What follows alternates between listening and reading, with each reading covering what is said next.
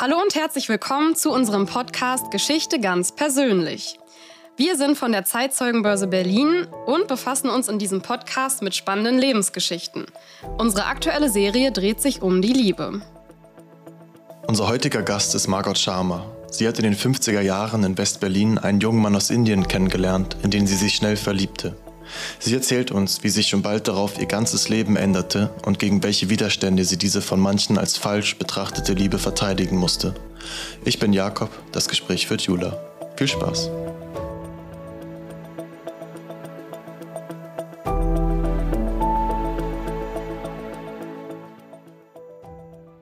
Ja, Margot Schamer, vielen, vielen Dank für die Einladung. Wir sitzen hier jetzt gerade in Ihrem Wohnzimmer und ich darf hier die schöne Dekoration bestaunen, unter anderem ein indischer Teppich und süße Elefantenfiguren. Und äh, wir werden uns heute Ihre Geschichte anhören, eine wirklich inspirierende Liebesgeschichte, die auch einiges an Gegenwind bekommen hat. Aber erstmal möchten wir natürlich wissen, wer Sie überhaupt sind, wo Sie geboren wurden und wann und wie Sie aufgewachsen sind. Also Sie können gerne einfach mal was über sich erzählen. Schön, dass Sie gekommen sind. Vielen Dank. Ja, ich bin am 1. Juni 1937 geboren in Berlin-Neukölln als viertes Kind meiner Eltern. Ähm, unsere Wohnung war im Hinterhof und genau hinter uns war eine Kuhstelle und was hinten produziert wurde, wurde vorne verkauft im Milchladen. Also keine Milchtüten oder so, sondern mit Milchkanne frisch. Äh, ich bin in Neukölln aufgewachsen. Wir waren ja äh, sechs Leute in einer Einzimmerwohnung. Und ähm, dann äh, bekamen meine Eltern eine Zweizimmerwohnung. Und äh, da bin ich aufgewachsen, da habe ich meine Kindheit verbracht, meine Jugendzeit und sogar meine Hochzeitsfeier. Und wir sind da erst ausgezogen, als mein zweiter Sohn geboren wurde. So lange haben wir in der Wohnung gewohnt und meine Mutti noch länger. Oh, und äh, ja, das war sehr schön. Ich glaube, auf dem Dorf kann es nicht schöner sein, als wenn man so viele Jahre in einer Straße wohnt. Man kennt jeden, man grüßt jeden, man redet mal kurz mit jedem. Äh, das ist einfach zu Hause, ne? Also das ist ja wirklich interessant, weil wenn Sie sagen, Sie wurden 37 geboren, dann denkt man natürlich direkt auch an den Zweiten Weltkrieg und die Nachkriegszeit, die darauf folgt. Und Sie würden trotzdem sagen, Sie hatten eine schöne Kindheit? Ja, das würde ich sogar unterstreichen. Ähm, denn wir durften schon früh mit Freunden auf der Straße spielen. Wir hatten keine Angst. Autos gab es ja kaum. Und auch als ich älter war, als Schulkind, wir haben auf der Straße gespielt, ohne Handy verabredet, wann wir wo sind. Oder einfach bei Freunden geklingelt, kommst du runter. Und wir haben den ganzen Tag zu tun gehabt. ja, unsere Kindheit war schön. Und Fliegeralarm gab es ja meistens nachts, selten am Tage. Wenn es wirklich mal am Tage war, dann sind wir in den nächsten Luftschutzkeller wo wir gerade waren, mit rein und bei Entwarnung dann nach Hause. Ja, das war ja dann schon fast wie Alltag für Sie, oder? Ja, so wie Sie ja, das jetzt beschreiben. Wir wussten, dass wir uns verstecken müssen. Und ähm, ja, so war das. Nachts war es sehr oft problematisch, weil wir ja aus dem Tiefschlaf geholt wurden. Und ähm, wir hatten uns das so angewohnt, gewöhnt, unsere Sachen, die wir auszogen, so hinzulegen, dass wir auch ohne Licht die alle nacheinander anziehen konnten. Und für jeden stand ein Handgepäck griffbereit im Korridor mit den ähm, Sachen, die gerettet werden sollten, falls unser Haus kaputt geht.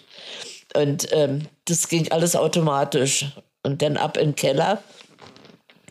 Oder wenn ähm, mein Vater hat den englischen Sender gehört und äh, daher wusste er, wie viele Flieger in Anflug sind auf Berlin. Denn durft, manchmal hat er uns weiter schlafen lassen, was verboten war. Oder wir mussten in den Keller. Oder wenn es ganz viele waren, dann äh, war der Bunker an der Emser Straße. Dann sind wir schnell in den Bunker gelaufen und haben dann da gesessen. Ich finde es so interessant, weil alles, was Sie erzählen, klingt so, also als hätten Sie auch schon eine schwere Kindheit gehabt mit diesem Kriegsalltag, aber gleichzeitig auch eine Familie, die Sie gehalten hat und eine gute Beziehung zu Ihren Eltern und waren auch irgendwie so ein selbstbestimmtes, unbeschwertes Kind. Auch selbstbewusst, oder? Ja, sehr selbstbewusst, ja. Und, äh, Aber nicht frech. Nicht frech. nur ein kleines bisschen. Nur, nur etwas. ja. Also das gehört ja auch zu ihrer Hintergrundgeschichte dazu, wie sie aufgewachsen sind in einer großen Familie, wo sie auch viel Unterstützung erfahren ja. haben und gelernt haben, sich auch durchzusetzen, auch draußen auf der Straße. Und da haben sie sich dann auch nicht immer so viel sagen lassen. Das merkt man schon. Ja, ich habe selber ausprobiert. Ja. Und das ist auch eigentlich die perfekte Überleitung jetzt zu der eigentlichen Geschichte, zu der wir heute kommen wollen. Und zwar zu ihrer Liebesgeschichte, die ja bis heute geht, was ja so schön ist. Man muss allerdings sagen, dass ihre Liebe damals ja wie eine Art verbotene Liebe gehandelt wurde. Also sie ja. haben große Schwierigkeiten damit gehabt und mussten da sehr auch an sich glauben und an ihre Beziehung. Und da wollen wir jetzt einfach mal anfangen. Und zwar hat die Geschichte begonnen im Jahre 1958. Sie waren ja. 19 Jahre alt. Und wenn ich das richtig verstanden habe, haben sie ihren jetzigen Ehemann das erste Mal getroffen in Berlin auf einer indischen Kulturwoche. Ja, richtig? das ist richtig. Er ist indischer Herkunft und heißt Pramod. Wie sind Sie auf ihn getroffen?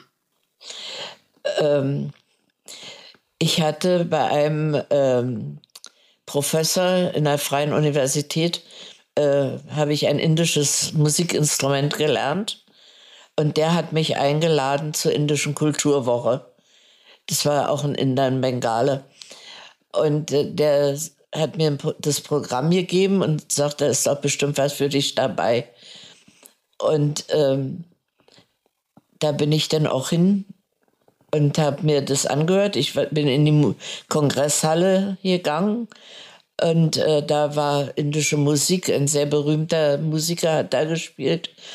Und da fiel mir ein junger Mann auf, der einen schwarzen Anzug anhatte. Die Jacke hatte einen Stehkragen und der hatte ein weißes Hemd darunter. Und ich dachte, der ist bestimmt ein katholischer Priester. Ich war äh, in der Ausbildung als Gemeindehelferin und habe gerade ein Praktikum gemacht in Mariendorf und dachte, der könnte uns was über indische Christen erzählen. Und daraufhin habe ich ihn angesprochen, habe mich vorgestellt, habe gefragt, ob er interessiert wäre, meiner Müttergruppe in der Gemeinde was über die indischen Christen zu erzählen. Er sagte, ja, mache ich gerne und dann ist er auch hier gekommen und äh, hat sich erstmal vorgestellt, dass er kein Christ ist, sondern ein Hindu aber er kannte uns trotzdem was über die indischen, äh, über die ähm, indischen Christen erzählen. Und wie wurde es dann aufgefasst? Also als er dann gesagt hat, dass er eigentlich ja, gar nicht evangelisch ist, sondern Hindu? Nee, die haben sich gefreut, dass er da war. Die haben noch nie einen Inder in, in ihrem Leben gesehen, haben sich gefreut, dass äh, mal frische Luft sozusagen reinkam. Und der hat sehr interessant erzählt. Der konnte schon Deutsch, weil er ja hier studiert hat. Mhm. Und ähm, ich habe in meinem Jugendkreis, den ich geleitet habe, gesagt, den jungen Mädchen gesagt, fragt doch mal eure Eltern, ob ihr einen ausländischen Studenten zum Weihnachtsfest zu euch nach Hause einladen dürft. Das wäre nämlich ein Stück Kultur, was sie nicht kennen was sie zu Hause bei euch und bei mir erleben durften. Und ich weiß nicht mehr, ob die jemanden äh, gefunden haben, aber ich habe Pramod eingeladen und äh, der hat sich gefreut und meine Mutti hat den aufgenommen, als wäre ihr Sohn, ja. Die hat sich so gefreut, dass der gekommen ist und äh, naja, meine Schwestern auch. Da, bei uns in der Familie gab es überhaupt keine Unterschiede, ob der jetzt schwarz oder weiß oder bunt ist, Das war eben so. Mensch ist Mensch. Und so bin ich auch erzogen worden, dass es keine Unterschiede gab. Nicht zwischen reich, mittel und arm. Mensch ist Mensch. Ob er auf der Straße sitzt oder in einer Kutsche fährt. Das ist, das ja. ist mir so beigebracht worden. Auf jeden Fall tolle Werte, ja, mit denen sie großgezogen wurden. Meine Mutti hat sehr viel Wert drauf gelegt, dass ich schon als, ähm, als Kind sozial erzogen wurde. Zum Beispiel sagte sie, jetzt bist du alt genug, geh doch mal in ein Altenheim und liest den alten Leuten was vor. Du kannst auch jetzt lesen. Und die würden sich freuen, dann bin ich hingegangen und habe äh, Mariendorfer Weg ins Altenheim und habe die alten Leute besucht. Und die haben sich gefreut. Und so bin ich erzogen worden, äh, Sozialdienste zu machen, die äh, für andere Leute nicht selbstverständlich sind. Ja. Also bis jetzt klingt es ja eigentlich nach einer schönen Geschichte, muss ich sagen. Und um jetzt nochmal auf Pramod, so heißt der, ja. zurückzukommen, wie alt war er eigentlich zu dem Zeitpunkt? Ähm, als wir geheiratet haben, war, war ich 22 und er war 25. Also das heißt, Sie sind relativ schnell mit Pramod zusammengekommen, ja. innerhalb von einem halben Jahr, wenn ich es ja. richtig verstanden habe. Und Ihre Familie hatte da auch erstmal nichts gegen. Nee, die haben den aufgenommen, als wäre er schon immer in der Familie. Genau. Und jetzt würde mich einfach noch mal ein bisschen was interessieren, also zu diesem Prozess, wie ihr zusammengekommen seid. Von wem ging das so aus und wie haben Sie das in Erinnerung? Naja, angesprochen hatte ich ihn ja mhm. und eingeladen hatte ich ihn auch. Aber ich denke, unsere Beziehung kam dann von ihm. Mhm. Und was fanden Sie damals besonders spannend an ihm? Alles. Ich fand es, äh, ich komme aus einer Arbeiterfamilie. Er hat studiert. Das ist schon mal ein Riesenunterschied. Und äh, er hat zu viel aus Indien erzählt und äh, er hatte äh, Kommilitonen, aus in, die auch Inder waren, äh, eine ganze Gruppe und das war einfach interessant für mich. Ah, das heißt, Sie hatten auch schon immer Interesse für andere Kulturen. Ich habe sehr viel äh, gelesen und ähm, da habe ich mich einfach reingesteigert. Und das heißt, also sie kommen zusammen, heiraten dann auch relativ schnell ja. oder wollen heiraten. Und was sind dann die Schwierigkeiten, auf die sie gestoßen sind? Ja, das war einmal das Standesamt in Neukölln. Als wir uns anmelden wollten, zu äh, da sagten die uns, äh, tut uns leid, wir haben überhaupt keine Erfahrung mit Ausländern. Äh, gehen Sie doch nach Schöneberg, Ihr Mann wohnt ja in Schöneberg. Okay, dann sind wir zum Standesbeamten in Schöneberg gegangen. Das war, der stand kurz vor seiner Pensionierung, hatte noch nie einen Ausländer getraut und ähm, war sehr interessiert, hat sich gefreut. Nur das Problem war, dass mein Mann keine Geburtsurkunde hatte. Er musste ihm einfach glauben, dass er geboren wurde. Ohne Beweis. Wieso hatte der denn keine Geburtsurkunde? In Indien gab es damals keine Geburtsurkunden. Ah, egal aus welchem Hintergrund ja. man kommt, egal ob arm oder reich. Das, äh, das war ganz egal, wer oder was. Es gab keine Geburtsurkunde. Den ersten Eintrag, den er hatte und der äh, auch in seinem Reisepass steht, ist das Einschulungsdatum. Und äh, das Jahr, äh, wo der Junge, äh, wo das Kind geboren ist, hat man auch manipuliert. Es ist so, wenn in Indien einer studiert und durchfällt, der darf nur bis zu einem bestimmten Alter studieren. Also hat man bei der Einschulung gleich das Kind noch ein bisschen jünger gemacht, mhm. als es ist, damit es gegebenenfalls doch noch studieren kann, wenn er durchfällt. Also es war manipuliert aber das steht in seinem Ausweis. Und ähm, der Standesbeamte äh, kam mit einem sehr alten äh, Atlas, als Indien noch äh, Kolonie war von äh, England. Und äh, da hat mein Mann ihm dann gezeigt, hier in dem Ort bin ich geboren. Die haben sich eine Weile unterhalten und alles war klar. Der hat sich dann nach der Trauung noch mit uns fotografieren lassen als Andenken. Oh, das ist ja eigentlich schön. Also das heißt, diese Hürde, die haben Sie dann schon mal überwunden. Ja. Dann kam aber auch schon das nächste Problem, und zwar zum Thema Arbeit. Sie hatten ja eine Ausbildung gemacht zur Ja. Gemeindehelferin und Religionslehrerin, Ja, evangelisch. ja.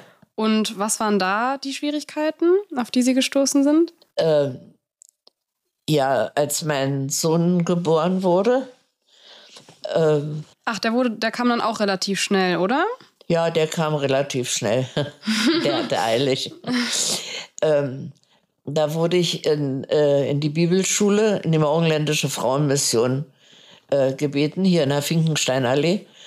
Äh, ich sollte da mal hinkommen. Naja, ich habe mein Kind mitgenommen, wollte den stolz mein Baby zeigen. Und äh, da sagten die mir, also hör mal zu, dein Mann ist ein Heide und wir sind nicht da, um Heiden zu heiraten, sondern um Heiden zu missionieren. Und das Beste für dich wäre, wenn du den Jungen anonym zur Adoption freigibst, dann kannst du dich wieder trennen lassen.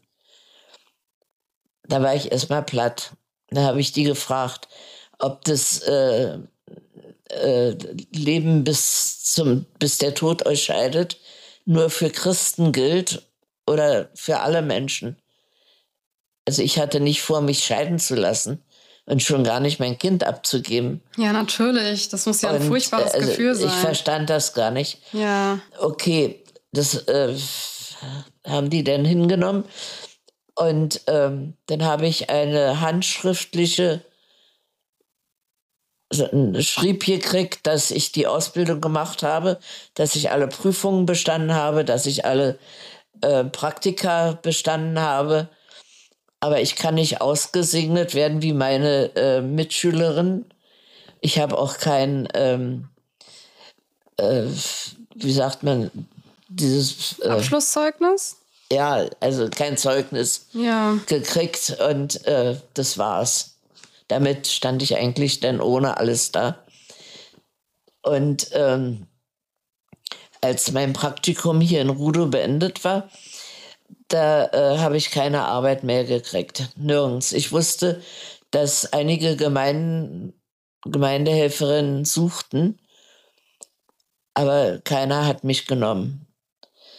Und äh, dann auf dem Arbeitsamt hat mich eine sehr nette Frau gebeten, ob ich nicht in äh, Kindergarten im Moabit, die suchen gerade jemanden, ob ich nicht im Kindergarten arbeiten möchte. Dann habe ich ja gesagt, dann bin ich äh, jeden Tag nach Moabit gefahren und das hat mir sehr viel Spaß gemacht. Ich hatte ja in meiner Arbeit Kinderkreise, Kinderchor, Jugendkreise, Jugendchor. Ich war ja gewöhnt, mit Kindern und mit Jugendlichen zu arbeiten. Und da hat mir der Kindergarten halt auch Spaß gemacht. Also ich finde das wirklich erstaunlich, weil Sie haben ja auf mehreren Ebenen Diskriminierung erfahren. Ihnen wird gesagt, Sie sollen Ihren Sohn zur Adoption freigeben und es ist schwer, Arbeit zu finden. Und trotzdem finden Sie irgendwie Ihren Weg, also wie Sie Ja. ja gerade berichtet haben. Naja, die Gemeinde, wo ich hier gearbeitet habe, die beiden Pfarrer haben meinen Mann mal zum Gespräch gebeten und haben gesagt, ob er sich nicht äh, taufen lassen will. Und er sagt, wieso? Ich bin Hindu, ich bin Mensch wie jeder andere. Äh, zeigen Sie mir zehn Menschen, die besser sind als ich und, und ich lasse mich taufen. Da waren die ruhig, da konnten sie nichts Haben, haben Sie Nichts. nicht gefunden? haben sie nicht gefunden. Und ähm, vor, als ich verlobt war, unser Bäcker, unser Fleischer, die alle wussten ja, das hat sich rumgesprochen, dass ich einen Inder heirate. Und die haben mich alle gewarnt. In Indien, wenn der Mann vor dir stirbt, dann musst, wirst du mit verbrannt. So eine Tradition gab es, weil niemand die Witwe ernähren wollte. Ne? Und so haben die mir Angst gemacht vor Indien. Und da sind, weiß ich, Tiger, Löwen und sonst was, ja. Da bloß nicht nach Indien. Und ich fand es spannend. Indien hat mich fasziniert. Und ähm, Eins stand fest nach unserer Hochzeit, dass wir, wenn mein Mann mit dem Studium fertig ist, dass wir nach Indien gehen. Und das haben wir dann auch gemacht. Und äh, wie ging es dann weiter mit Ihrer Familie? Also Sie haben dann Ihren Sohn hier noch großgezogen, bevor Sie nach Indien gegangen sind, oder? Nee, das, das war ganz normal. Man zieht ja auch äh, manchmal in eine andere Stadt in, in Deutschland oder irgendwas. Wir sind ja auch erst für ein Jahr nach Butzbach gezogen. Und da kam dann mein dritter Sohn, den habe ich aber auch als Berliner äh, kommen lassen. Der wurde auch in Berlin geboren. Und dann sind wir mit dem Schiff von Marseille nach Bombay mit dem Schiff nach Indien gefahren. Ja, da hatte ich Zeit, ähm, Englisch zu lernen. Ich konnte ja kein Englisch. Und da war eine Studentin, die kam aus ähm, London und die hat sich sehr für meinen Jüngsten interessiert. Die hat den dauernd rumgeschleppt. Der war vier Monate alt. Und die hat mir so das Wichtigste an Englisch beigebracht, was ich wissen müsste.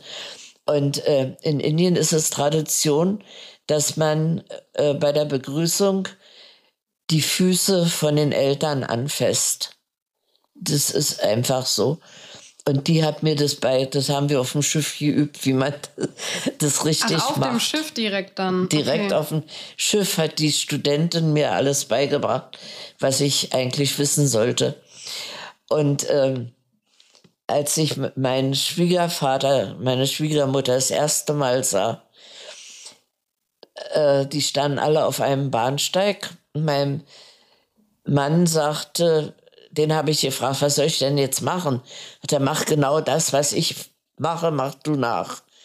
Ja, der musste aber sehen, dass die ganzen, der Kinderwagen und das Gepäck und alles aus dem Zug geholt wird. Aber die standen da schon. Dann dachte ich, na, das muss mein Schwiegervater sein. Bin hin, habe seine Füße angefasst, Namaste gemacht. Und der hat mich gesegnet. Das machen die dann so, ne? Und dasselbe mit meiner Schwiegermutter. Und ich hatte alle Herzen erobert. Ah, super. mein Mann kam erst später dazu, nachdem er das ganze Gepäck geholt hat. Da hat sich das ja gelohnt, dass Sie so mutig waren. Oh ja. Haben Sie einfach geraten, dass das jetzt Ihre Schwiegereltern sind? Oder? Nein, das konnten die nur sein, die waren die Ältesten da. Ah, okay. Es wäre lustig, wenn es die Falschen gewesen wären. Ja, da hätten sie sich über mich kaputt gelacht. Aber ich habe die richtigen erwischt. Ich habe es mir angeguckt. Der kannte, ich kannte sie auch vom Foto. Ah, okay. Nicht? Ja, das hilft natürlich. Und ähm, ja, da habe ich Eindrücke schon. Super. Der erste Eindruck ist immer der wichtigste. Ja, genau. Und jetzt nochmal zu Ihrem Leben davor in Deutschland. Also das heißt, da haben Sie Ihre drei Söhne bekommen. Ja. Und wie lange waren Sie dann da, bis Sie dann zusammen als gesamte Familie nach Indien gegangen sind? mein Ältester war fünf, der zweite war drei und der kleine war vier Monate. Ah, okay. Und dann sind Ihre Kinder in Indien groß geworden und Ja, ich habe ähm, einen Grundsatz gemacht. Im Haus sprechen wir Deutsch. Außer Haus sprecht ihr, was ihr wollt. Englisch oder wir haben ja in verschiedenen Orten gewohnt, wo immer andere Sprachen gesprochen, gesprochen wurden. In äh, Tamil Nadu Tamil, in Kerala Malayalam, in Bombay Gujarati. Also die, die Kinder, die mussten in der Schule die Sprachen ja auch lernen. Und äh, wichtig war eben Hindi und ähm, Englisch. Wir hatten die immer auf Cambridge-Schulen, englischsprachigen Schulen. Aber Hindi ist eine Sprache, wo man in ganz Indien mit durchkommt. Und darum war das wichtig, dass die das auch können. Aber mir war wichtig, dass die Kinder das Deutsche nicht vergessen. Und äh, im Haus haben wir äh, Deutsch gesprochen. Und Sie haben sich wohlgefühlt in Indien, oder? Ich habe mich sehr wohl gefühlt in Indien. Und ähm, da gibt es so vieles, was es bei uns nicht gibt. Zum Beispiel, was mich beeindruckt hat in äh, Kerala, wenn wir im Club waren und ältere, alte Leute kamen rein, sind alle aufgestanden und haben sich erst wieder hingesetzt, wenn, der, wenn die alte Person sich gesetzt hat. Das würde hier keinem Menschen einfallen. Ich fand es großartig, Respekt zu zeigen. Ja? Und äh, wenn man da auf den Markt geht, sind hunderte Menschen um einen drumherum. Als ich das erste Mal in einen Supermarkt in Berlin ging, zu Rewe oder was, ich habe Platzangst gekriegt. Da, da war noch nicht mal jemand, wo ich fragen konnte, wo steht die Milch, wo ist das Mehl oder irgendwas. Ich, ich musste raus, da war kein Fenster, da war nichts. In Indien spielt sich alles im Offenen ab. Im, da ist Licht, da sind Leute, da kann man fragen, da kann man reden. Und äh, da ist es auch so, dass äh, die auf mich als Ausländerin aufgepasst haben. Zum Beispiel, jemand kauft Kartoffeln vor mir, bezahlt, dann bin ich dran. Dann sagte die Frau hinter mir, hey, warum soll die Frau mehr bezahlen als die, die eben bezahlt hat? Jetzt mach mal hier halblang, ja. Äh, die haben auch auf mich aufgepasst. Das, das waren halt Sachen, die, die mir auffielen und die mir gefielen.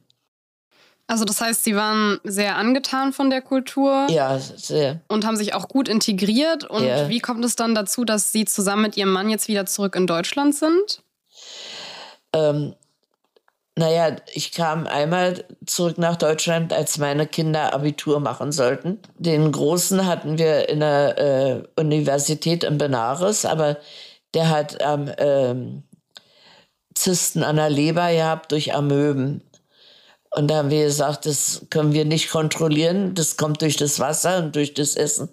Das wäre besser, die Kinder würden in Berlin, in Deutschland äh, auf weitermachen.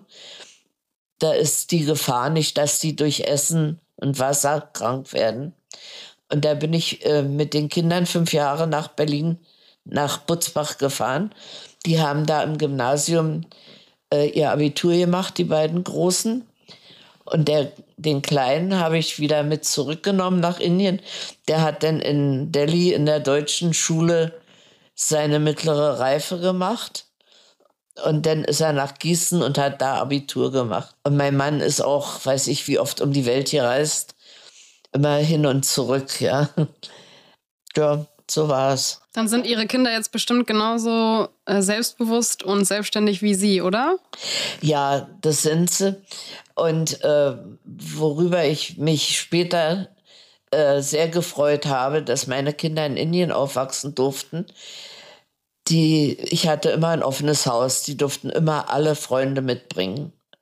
Und äh, manchmal saßen am selben Tisch Moslems, Hindus, Christen oder was auch Religionen da gab. Die saßen am Tisch und haben gespielt. Und äh, keiner hat gefragt, welche Religion hast du, geh raus, ja, oder nichts, gar nichts. Die, die sind einfach aufgewachsen, dass es nicht nur Christen gibt, dass es nicht nur Hindus gibt. Es gibt auch andere Religionen und die muss man tolerieren. Aber Mensch bleibt Mensch, egal welche Religion er angehört. Ja, das haben Sie so von Ihren Eltern gelernt und Das habe ich gelernt, das habe ich weitergegeben. Ja. Und äh, das fand ich sehr wichtig. Äh, mein Sohn, mein Ältester, wurde Arzt und ähm, da war mal hier ein Aufstand in der, im Klinikum und da hat er eine Demonstration gemacht für ausländische Ärzte. Er war ja nicht der einzige Inder mit dem deutschen Pass. da, da gab es ja so viele andere, die äh, diskriminiert wurden mhm. in, der, in der Klinik. Und da hat sich mein Sohn eingesetzt, dass das nicht passieren darf. Arzt ist Arzt und fertig. Oh, das ist ja wirklich schön, dass Ihre Kinder das dann noch weitertragen. Ja. Diese Werte und diese Tradition. Und Sie haben das ja auch wirklich gelebt, was Sie beigebracht bekommen haben. Ja. Und haben sich nicht einschüchtern lassen von nee. dem, was andere gesagt haben über Indien oder auch nee. über ihren Mann oder ihren nee, gar Sohn. nicht. Waren eigentlich Ihr Mann und Sie sich jemals uneinig darüber, ob Sie jetzt in Deutschland oder in Indien verweilen? Und hatten Sie da selbst auch mal irgendwie Zweifel, ob das alles so hinhaut? Äh, Im Prinzip hatte ich keine Zweifel. Ich wusste, bevor ich geheiratet habe, dass mein Mann auf alle Fälle nach Indien will. Also musste ich mit und habe mich dementsprechend vorbereitet auf ein fremdes Land und fremde Kultur. Und äh, als ich aber krank wurde und die Ärzte meinten, es wäre besser für mich, in Deutschland zu leben, da gab es überhaupt kein Hindernis. Mein Mann hat alles, was wir in Indien hatten, verkauft. Und ähm, letztendlich haben wir dann alle hier gewohnt, in Deutschland, weil es für mich sicherer war.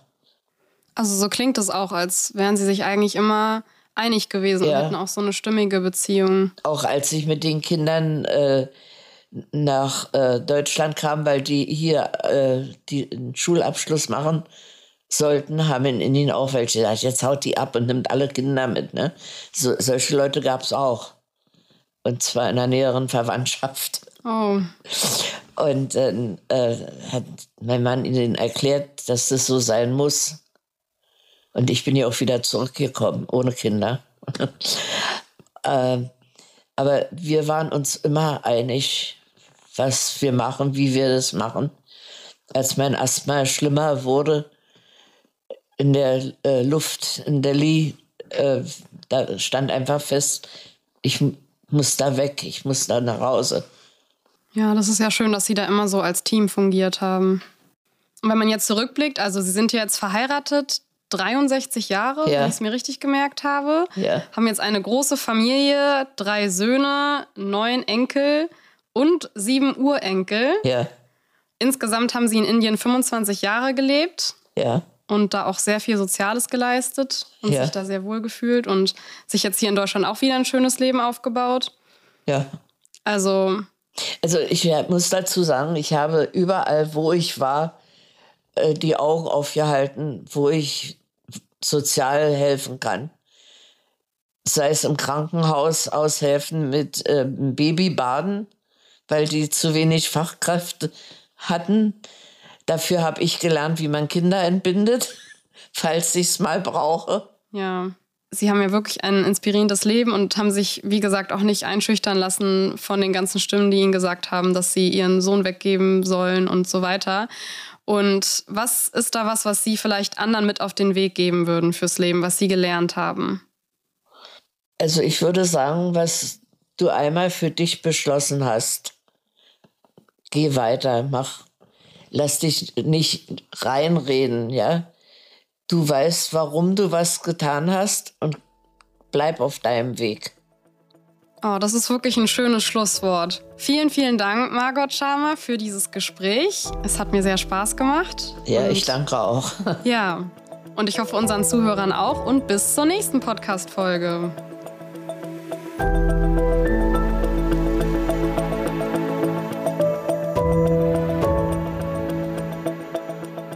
Dies ist ein Podcast der Zeitzeugenbörse. Wenn ihr mehr über unseren Verein erfahren wollt, dann besucht uns im Internet auf www.zeitzeugenbörse.de oder folgt uns auf Instagram. Wir freuen uns, wenn ihr uns bei Anfragen oder Anregungen kontaktiert.